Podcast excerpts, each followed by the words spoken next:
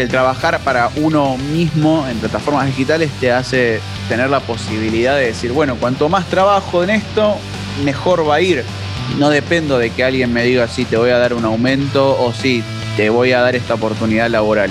Ya tengo algo armado que funciona. Lo que más cuesta es hacerlo arrancar, ¿viste?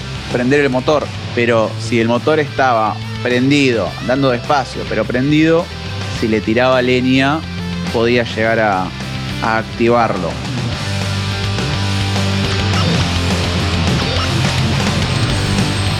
Mi nombre es Carlos Maidana y esto es Querer es Poder, proyectos, desafíos y dificultades en el año de la pandemia. Hoy charlamos con Lucas Bain.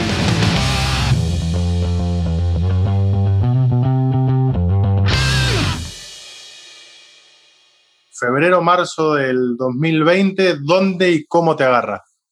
Febrero-marzo de 2020 me agarra laburando en varios lugares, trabajando en Vorterix para Malditos Nerds, me agarra trabajando para Cinépolis, haciendo contenido para redes, diciendo como una de las caras de la cadena de cine, y me agarra con mi proyecto que era Cámara en Mano, es un canal de YouTube, donde la veníamos armando en mis tiempos libres, digamos, mientras me dedicaba a otra cosa, iba armando Cámara en Mano con la idea de que sea mi trabajo cae la pandemia y de alguna manera muchas cosas o se complican o se cortan. Lo de Cinepolis se corta por obvias razones, no hay más cines. Y lo de Malditos se me empezó a hacer como cada vez más difícil grabar podcast, estar en las columnas, grabar las columnas, generar contenido para las redes de ellos también, para Flow. Y era como, lo necesito porque trabajo, entonces lo tuve que seguir manteniendo y eso me terminó como tirando para atrás. bueno, tengo que subsistir a este año con estos contenidos que voy haciendo. Y lo disfrutaba, pero no tanto. Y eso hizo que el canal de YouTube tenga como un parate o cosas muy puntuales hacía que sentía que no me podía perder bajo ningún término y listo, y ahí fue pasando. La verdad es que la primera parte de la pandemia se me pasó en un flash. No sabía qué mesera, si estábamos en marzo, si estábamos en abril, si estábamos en mayo. Creo que eso igual nos pasó a todos. Sí, tal cual. Mientras te escuchaba, digo, ¿hasta qué momento o en qué momento registrás vos de, la pandemia? Casi que tenés que dejar de proyectar por la propia incertidumbre. Digo, los primeros días es, bueno, mm. postergamos todo un par de semanas y de repente... Claro, dijimos, bueno, son 20 días como mucho, ya está. Decimos, bueno, Además teníamos esa última experiencia que era la gripe A. Y decís, bueno, a nosotros nos agarró, aquella gripe nos agarró en TEA, nos agarró en, la, facultad, pero teníamos, bueno, la última vez que pasamos algo parecido fueron 30 días como mucho, nos cambió la vida, pero no tanto, no esperábamos esto. Y por eso, ¿y en qué momento decís vos que en el que la cabeza te hace un clic, en el que tenés que decir, bueno, la verdad es que no puedo seguir esperando lo de Cinépolis, porque no hay certeza sobre cuándo van a abrir los cines. Entonces, ¿en qué momento empezás a cambiar la cabeza para proyectar distinto, proyectar al cortísimo plazo? Al cortísimo plazo, sí, en abril. En abril mismo, terminaba abril, mayo, dije, bueno, sé que esto de Cinépolis no, no va a aparecer de vuelta, y dije, bueno, esto me va a permitir hacer más cosas propias, de alguna manera el tener un canal de, YouTube y abrir otras plataformas como Twitch y el trabajar para uno mismo en plataformas digitales te hace tener la posibilidad de decir, bueno, cuanto más trabajo en esto, mejor va a ir. No dependo de que alguien me diga si te voy a dar un aumento o si te voy a dar esta oportunidad laboral. Ya tengo algo armado que funciona. Lo que más cuesta es hacerlo arrancar, ¿viste? Prender el motor. Pero si el motor estaba prendido, andando despacio, pero prendido, si le tiraba leña, podía llegar a, activarlo. Por otro lado, tenía la posibilidad de lo de Malditos Nerds si no lo quería perder, entonces le di mucha prioridad a eso, que habíamos hecho unos arreglos con Flow para darle contenido on demand a Flow. Y fui probando. Lo que hice en 2020 fue hacer como una saga de, pruebas, de prueba y error, a ver qué enganchaba, qué no. Entendí cuáles son las, los fuertes del canal, fuertes de mi forma de comunicar, cuáles no. Entonces, todo eso que me fue dando 2020 lo pienso aplicar ahora en 2021. Al fin de cuentas, el canal era un proyecto ya que tenías, porque de hecho ya tenía un recorrido, pero la pandemia te vino a reconvertir obligatoriamente ese proyecto, a hacer que sea una prioridad o que se aceleren algunos procesos que quizás hubiesen, no sé, de no haber llegado. Sobre todo, ¿sabes qué? A valorarlo. A valorar ese lugar. De decir, no sé cuánta gente hay que pudo crear un proyecto propio, que le gusta, que es justamente lo que quiere comunicar y más o menos funciona. Entonces, si bien hay una realidad que cuando vos generás contenido todo el tiempo estás diciendo, uy, esto no está funcionando, no está funcionando, ¿por qué no funciona? Te rompes la cabeza pensando, che, qué cagada, está bueno el video, ¿por qué no está garpando? Por otro lado es, bueno, pero lo estoy haciendo y tengo la posibilidad y el privilegio de poder estar haciéndolo. Y durante ese año lo aprendí a valorar de otra manera. Y como te digo, me sirvió para ponerle otra perspectiva, para decirle, bueno, no puedo estar en casa y haciendo las cosas más o menos cuando puedo, no, tengo que tomar esto como un trabajo de oficina y apuntar este proyecto que sea la prioridad. Obviamente, por cuestiones logísticas de, de pandemia, no se podía hacer en 2020 y hubo otras urgencias también personales, laborales, económicas que había que atender eh, la, zanahoria que me permitía proyectar en corto plazo en realidad era ese. Ni bien pueda, me voy a conseguir un lugar, voy a conseguir gente, voy a armar un equipo y vamos a apuntar hacia otro lado. Vamos a apuntar a, a un medio que está todos los días. Todos los días algo hay que sacar. Un stream, un video, un live, varias cosas al mismo día, pero algo hay que sacar todos los días.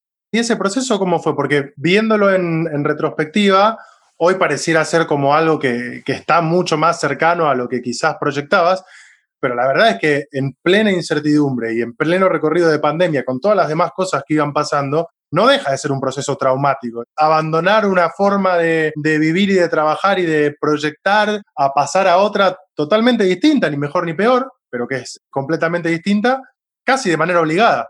No por una propia decisión, o sí, pero más obligada por el contexto que... No, más es obligado por el contexto 100%, apurado por el contexto, presionado por el contexto. Siempre digo, soy un privilegiado a la hora de... Hay mucha gente en muchos rubros, seguramente a mucha gente de que estás hablando para esta serie, se le complicó mucho más el trabajo, porque yo trabajaba desde casa ya.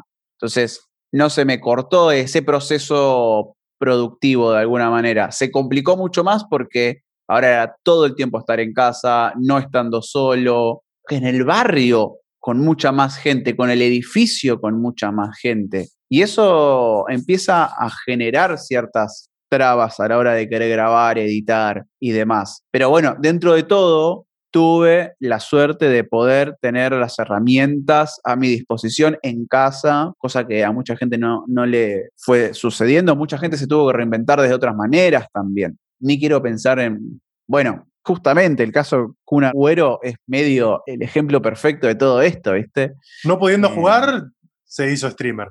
Se hizo streamer y encontró algo valioso ahí. Y no queriéndome comparar con el Kun, la verdad es que al tener un poquito más de estabilidad eh, temporal, porque también una de las cosas que hacía mucho en 2019 y no se pudo hacer en 2020 es viajar. Gracias a mi laburo me han invitado a varias cosas, y se había hecho una rutina del viajar para cubrir eventos, eso no estaba, entonces estás mucho más tiempo ahí, más dueño de tu propio tiempo y abrí la posibilidad de hacer los streams. Y si bien no lo hacía todos los días, como lo puedo hacer ahora, por tener un estudio y demás, descubrí que había una vibra muy diferente, una posibilidad de hacer una comunidad muy linda en Twitch y los primeros ejercicios, todo 2020 me sirvió para saber qué funciona y qué no, en stream, en mi stream, en mi comunidad, y de a poquito lo fuimos aplicando hasta que se convirtió en este programa de radio barra Twitch que es Café en Mano y lo empezamos en enero. En paralelo tenías el proyecto del libro. En paralelo tenía el proyecto del libro. ¿Sabes que yo me lo olvido para 2020, boludo? Porque el libro lo escribí en 2019, lo entrego tu primera pregunta había sido cómo te encuentra en febrero de 2020. Me encontraba casi pelado al borde del colapso porque estaba entregando el libro a contrarreloj, porque tenía que salir en abril, mayo, el 24 de mayo tenía que salir a la calle el libro, el 24 de mayo de 2020, y tenía que entregarlo sí o sí a finales de febrero. Lo entrego y cae la pandemia, entonces Comic Con no se iba a realizar, entonces no tenía sentido presentarlo en esa época, y terminó saliendo para noviembre del año, del año pasado, de 2020, para esa Comic Con virtual que se hizo. Y nada, la verdad es que el proyecto del libro fue algo que me cayó de, del cielo. Erika Merino, que es la editora del libro, que se encarga de hacer un montón de libros juveniles en Penguin, me contactó porque tenían ganas de hacer un libro sobre cine o sobre series. La idea era que me ponga yo como el centro del libro, ¿no? Hablando de las anécdotas que he tenido a lo largo de mi carrera con actores, actrices y demás. Y me parecía algo demasiado autorreferencial para un primer libro, ¿me entendés?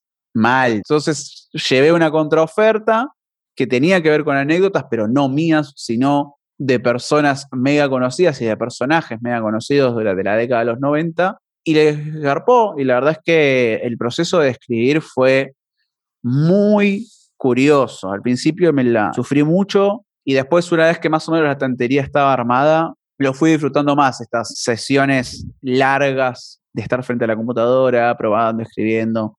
Sí te tomó la pandemia, no el proceso de escribir, lo cual posiblemente también hubiese sido mucho más traumático, pero te interrumpe el lanzamiento, digo, una estructura porque era la Comic Con y demás. A la vez también te da la oportunidad de casi que organizar el lanzamiento por tu cuenta, manejarlo por tu cuenta, compartirlo de atandas con tu comunidad y generar otro tipo de hype también sobre el lanzamiento de un primer libro. Sí, de hecho, recayó todo en mí, recayó todo, todo en mí, lo que es el laburo más digital. Entonces, eso, teniendo en cuenta que el libro se fue postergando, no sabía una fecha de lanzamiento oficial, durante la primera mitad de 2020 fui como adelantando muy poquito, muy, muy poco en mi, en mi comunidad. Creé servidor de Discord, que es de alguna manera la plataforma en donde más fidelidad te permite y más cercanía te permite con los seguidores. Se armó una comunidad mucho más fiel de lo que esperaba. Nunca en mi vida había tenido como esa. Soy periodista, boludo, no es que. Pero no sos el 9 de River. Claro, no soy el 9 de River, no, no soy un youtuber media popular pero de repente había como gente que me seguía y se armó toda una re linda comunidad atrás de mi nombre y fue un flayazo fuerte. Y eso me sirvió para ir construyéndola, farmeándola muy, muy, muy, muy tranquilo, hasta que finalmente me dijeron, en fines de septiembre, me dijeron, va a salir en noviembre el libro, pero no lo podemos retrasar más. Y ahí prendí motores, moviendo amigos, que por suerte tengo contactos de gente en redes que aprecio mucho. No quería acercar el libro a gente que no, que no conociera, ¿viste? Vamos, tenés muchos seguidores y te mando el libro, no, no, no, era como muy finito, porque además tenía muy pocos libros para mandar y por suerte la recepción fue hermosa. La estrategia de, de difusión del libro, posta que fue todo muy orgánico y de ir viendo paso a paso. Trabajé mucho tiempo como community manager de distintas marcas y empresas, eso me sirvió también a la hora de decir, bueno, ¿cómo planteo todo esto? A veces lanzamos una foto, a veces lanzamos un fragmento, a veces hacemos la presentación de la tapa como si fuese la presentación de un póster, de una película, qué sé yo. Cosas así, que por suerte la comunidad fue enganchándose, porque está bueno, dentro de la monotonía que era la pandemia, de alguna manera estaba bueno sentirse parte de una noticia, de algo, de un lanzamiento. Eh, y eso la gente lo entendió. Y por suerte el lanzamiento fue mucho más exitoso de lo que uno esperaría. La verdad es que es muy difícil, también si te lo vas a pensar, venderle un libro a una persona. Es un artículo, más en pandemia, es un artículo de, lujo. De lujo, que te das un gusto, no, no, hay una necesidad real para comprarte un libro. es fea la frase, pero... Sí, bueno, pero, pero pasa. Uno cuando te ve, no por lo que decís, sino por cómo comunicás, porque lo decís todo el tiempo, pero cualquiera que de repente te ve y llega por primera vez, como con cualquier youtuber, cualquier streamer, imagina un laburo muy solitario. Y si bien es cierto que tiene mucho introspectivo, yo sé que de repente también todo esto te permitió empezar a laburar en equipo, en un contexto muy, muy jodido para aprender a laburar en equipo, porque mm. no es lo mismo la cercanía que te da una reunión presencial que la virtualidad. A la vez también te permite otras cosas, la virtualidad, ganar tiempo y demás, pero ¿Cómo fue todo ese proceso? Mirá, yo siempre fui muy de, loco malo suelto solo, ¿viste? De, trabajar solo, me gustaba. Es de hecho por lo que me gustaba YouTube, donde podía dedicarme a lo mío, hacer lo que yo quisiera cuando yo quisiera, hablar de lo que yo quisiera, qué sé yo. Pero, ¿sabés cuál fue el clic? Cuando Mika, la diseñadora del canal, de repente me manda un mensaje por Instagram, yo no la conocía, y me dice, mira, ¿cómo andas, Lucas? Yo te sigo un montón, me encanta lo que haces, y me tomé el atrevimiento de diseñarte la estética del canal, porque me gusta armar identidades de marca, qué sé yo, y mira, acá te lo mando. Y me mandó un PDF con todo el trabajo hecho. Y ahí dije, claro, no, es por acá, es por acá, es confiar en alguien más para poder llevar esto que no va a poder ser nunca más que un 7 a un territorio más de, de excelencia.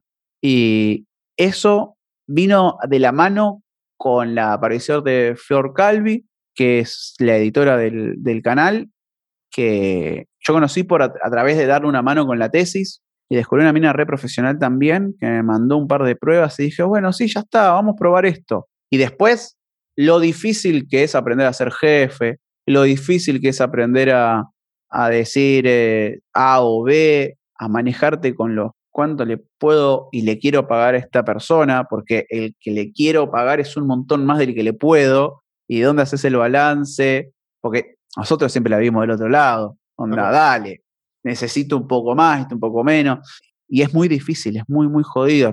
todavía al día de hoy me da mucha, mucha vergüenza de decirle, Mica, ¿me puedes hacer esto más? Flor, ¿puedes editar este video más?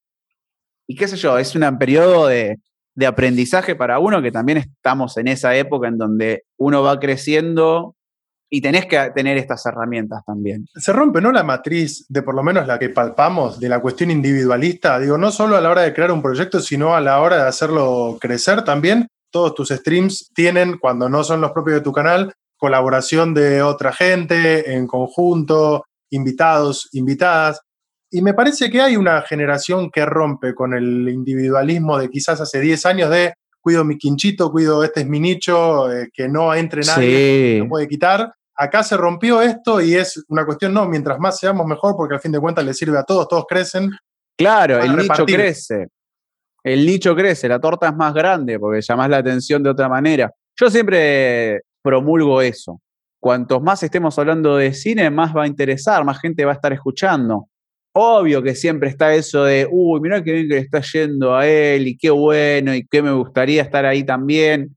Pero en fin de cuentas, que le vaya bien a él te va a terminar beneficiando a vos. Y eso creo que es una cultura de Internet que mm, se fue fomentando y desarrollando a lo largo de esta última década más que nada, porque antes la cultura de Internet era simplemente, bueno, entre todos nos ayudamos para encontrar la beta hacia algo, ¿viste? Suben una serie, vamos a torrentearla, yo te la subtitulo y al día siguiente ya está todo listo. Ahora también la cultura de Internet es eso, juntémonos, tratemos de armar algo que la gente le interese, cada uno por su lado, cada uno con su estilo, pero aportando algo, algo más. Y eso está buenísimo, eso está buenísimo, que de repente en pandemia tengas en Twitch a los Laurientes, los Mellera, gente que no era del palo, los Rada, gente que no era del palo sumándose ahí y que lo lindo era verlos charlar, generar un contenido de ese lado, no de lo individual, sino de lo grupal,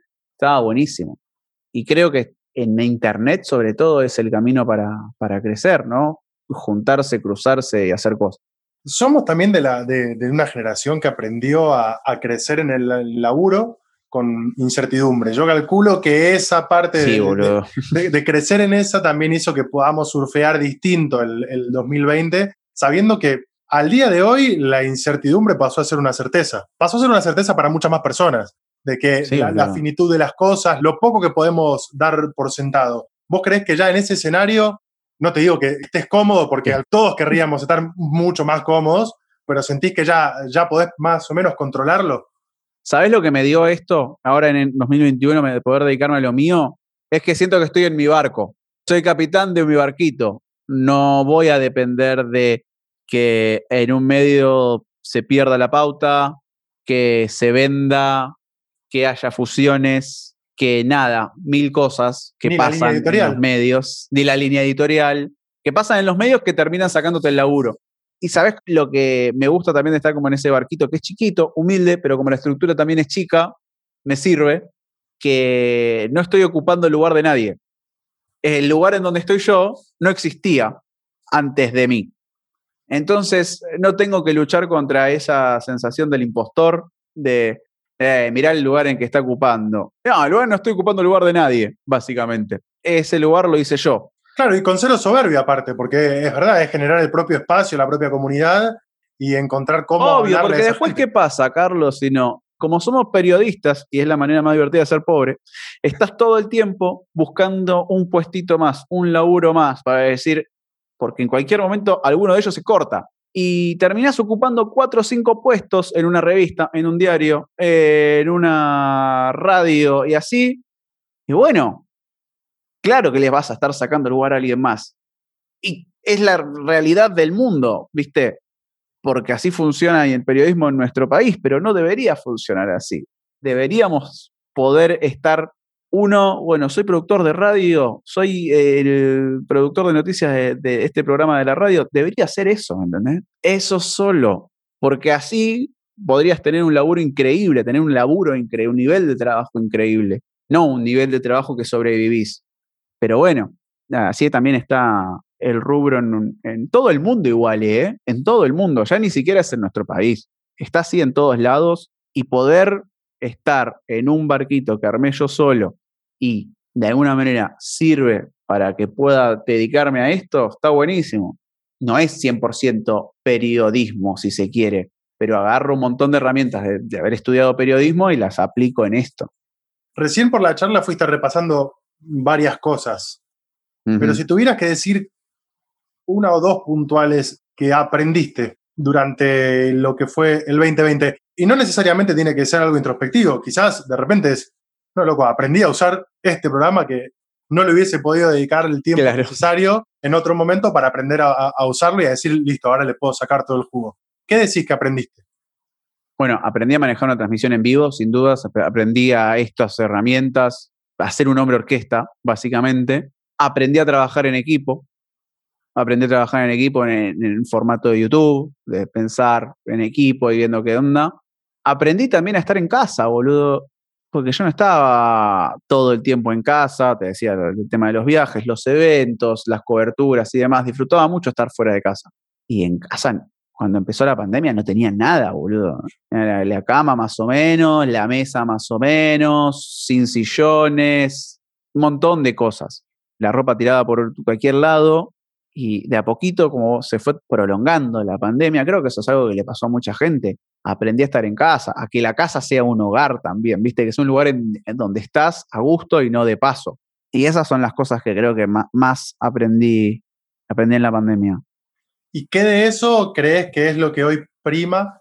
Para esto de nuevo, que, que vuelvo a este concepto. Hoy casi que le damos un corte espacial y temporal nosotros al 2020 y al 2021 también hasta por una necesidad pero medio que estamos en la misma, no es que hayan cambiado muchas cosas. Es que es una mentira que nos creamos todos y nos creemos todos para poder tener un poco más de cordura. Yo creo que como por naturaleza necesitamos segmentar las cosas en algo, pero básicamente del 31 de diciembre al 1 de enero no es que vino, no sé, Goku y dijo todo va a estar bien a partir de hoy.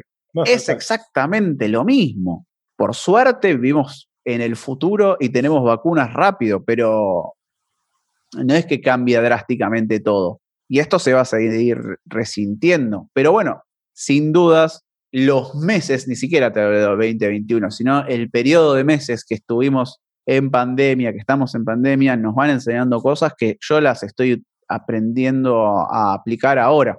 Y si fuera que en algún momento vuelve, es medio difícil hablar de esa vieja normalidad, que la verdad es que cada vez que la pensamos un poquito en serio diríamos, medio difícil que vuelva de esa manera. Pero hoy crees que hoy por cómo estás parado y cómo estás armado, ¿te va a cambiar mucho la lógica de laburo ahora? ¿O directamente hoy ya pasa a ser la prioridad, cámara en mano, que no depende tanto de una sala abierta? No. Sí me cambiaría justamente, me cambiaría la dinámica de trabajo, el tema de volver a la rutina de tener estrenos semanales de cine importantes, que eso te daba una agenda que era linda tener también, una rutina que estaba bueno tener y que te ordenaba el laburo porque ahora las películas van surgiendo, ¿viste? Como, bueno, apareció esta película en Netflix, apareció aquella película en Prime Video, y son todas cosas que duran el fin de semana. Creo que hay una diferencia con el gran lanzamiento de cine, sea de, de cine profundo o de entretenimiento blockbuster, son cosas diferentes. O sea, uno lo siente, cuando sale una película grande o sale un trailer de una película grande, resuena de otra manera que salió el tráiler de la próxima película de Netflix que se estrena el próximo viernes. Es distinto, ¿entendés? Eso lo, lo extraño y creo que cuando vuelva, esperemos que vuelva, los estudios están dando señales de que se va a volver, ¿viste? De alguna u otra manera se va a volver. Espero que eso sí cambie, vuelva a cierta normalidad a la, a la dinámica de trabajo para cámara en mano, pero la prioridad va a seguir siendo el canal y el medio. Ahora lo entendí, que 2021 tiene que ser esto la prioridad, porque cuando lo pongo como prioridad, las cosas funcionan mejor.